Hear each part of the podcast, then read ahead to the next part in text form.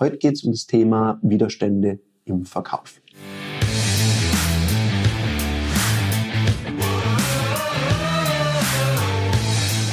Herzlich willkommen bei dem Podcast Die Sales Couch Exzellenz im Vertrieb mit Tarek Abodela. In diesem Podcast teile ich mit dir meine Learnings aus den letzten 20 Jahren Unternehmertum und knapp 30 Jahren Vertrieb. Heute geht es um das Thema Widerstände im Verkauf neulich im Seminar gab es so eine Situation und da dachte ich mir, da machen wir ein Filmchen draus. Weil da war so die Frage, Verkaufen macht mir total Spaß, wenn da nicht so die Widerstände von den Kunden wären. Wie kann ich denn besser damit umgehen, dass es mich nicht so viel Stimmung kostet? Und die Antwort liegt auf der Hand. Sei dankbar dafür, dass es Widerstände gibt.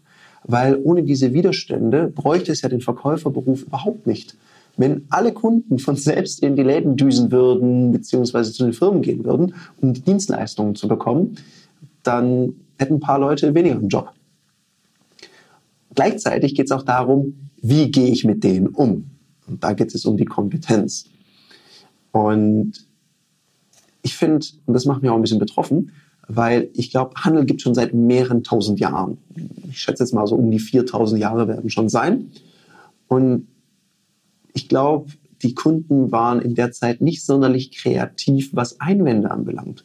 Auch über die Branche hinweg stelle ich fest, es ist immer wieder das Gleiche. Sie sagen, ich bin zufrieden, habe schon Lieferanten, keine Zeit, keine Lust, kein Interesse, schicken Sie mir was zu. Und zu teuer ist es ja sowieso auch immer. Und jetzt geht es darum, wie wir Verkäufer damit umgehen, weil wir hören es ja nicht zum ersten Mal. Und wenn du das hörst, dann überprüf mal, wie gehst du mit so einem Standardeinwand um?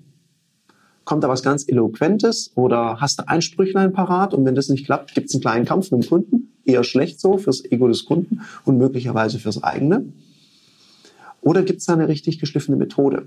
Was ich oft erlebe, ist, dass es so eine totale Überraschung gibt. Hups, es kommt ein Einwand. Ach so, ja, Mensch, Sie sind zufrieden. Oh, ja, da kann ich jetzt wohl nichts machen. Ja, nö, können Sie nicht. Boah, schade, ja, schönes Leben noch. Und das ist schade, weil wir hören es ja nicht das erste Mal und könnten damit routinierter umgehen. Und gleichzeitig nehmen wir eine Sache nicht wahr.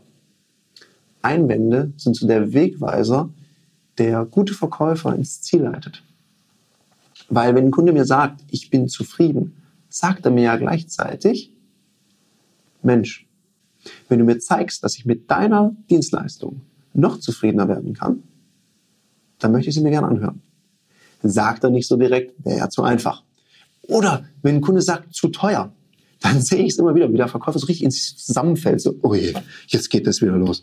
Preisverhandlungen, ich muss auf Provision verzichten. Das ist schade, weil es gibt eine andere Bewertung von diesem Einwand. Gleichzeitig sagt auch der Kunde, wenn er sagt, zu teuer, dass er es haben will. Weil sonst würde er sagen, so ein Quatsch braucht kein Mensch. Darum kann ich da anders mit umgehen. Wir trainieren mit unseren Teilnehmern eine Methode, die in vier Schritten aufgebaut ist. Da geht es erstmal darum, dass wir den Einwand annehmen. So nach dem Motto, ach Mensch, danke, dass Sie das so offen ansprechen, sind also zufrieden, sehen gerade keinen Handlungsbedarf. Jetzt habe ich ja noch nicht so viel gewonnen, außer dass mein Gegenüber kapiert hat, Mensch, der spricht Deutsch, ich auch, wir verstehen uns, alles gut und der quatscht nicht gleich über mich drüber. Der nächste Schritt ist, ich stelle eine Weiche, das heißt, ich gebe dem Ganzen eine bisschen andere Richtung, also ich fahre jetzt keine solche Kurve, sondern ich nehme den Kunden sanft mit so nach, und biete ihm so eine logische Konsequenz an. So, hm, vielleicht machen Sie es ja so wie andere Organisationen auch. Sie würden ja nur was ändern, wenn Sie einen echten, echten Vorteil hätten. Oder wie machen Sie das? Dann kommt da eine Antwort. Und jetzt gilt es, dem Kunden eine neue Perspektive aufzuzeigen. Also eine neue Bewertung der Situation anzubieten. So nach dem Motto, jetzt nehmen wir mal an, wir beide hätten uns zusammengesetzt und hätten so einen echten Vorteil für Sie entdeckt, hätte sich dann gelohnt.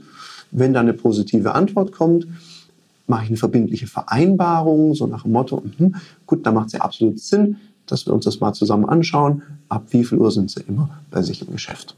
So als Idee. Würde ein weiterer Einwand kommen, und jetzt kommt so der Punkt, wo es wichtig wird zu üben. Weil ich stelle fest, die meisten haben so ein Sprüchlein parat, sobald der Kunde nochmal einen Einwand bringt, und so ein kritischer Skeptiker macht das, dann ist halt die Munition zu Ende und dann wird es echt schwierig. Darum ist es ideal, wenn du für jeden deiner Einwände, die du so alltäglich erlebst, mindestens drei Varianten hast, weil dann bleibst du in der inneren Ruhe, ganz cool, kommst nicht in Stress, handelst viel besser und kannst den Kunden eher abholen und fängst nicht an, gegen ihn zu kämpfen. Viel Spaß beim Umsetzen und beim Üben. Das war eine Folge von Die Sales Couch. Danke, dass du hier deine Zeit investiert hast und bekanntlich bringt ja die Investition in dich selbst die beste Rendite.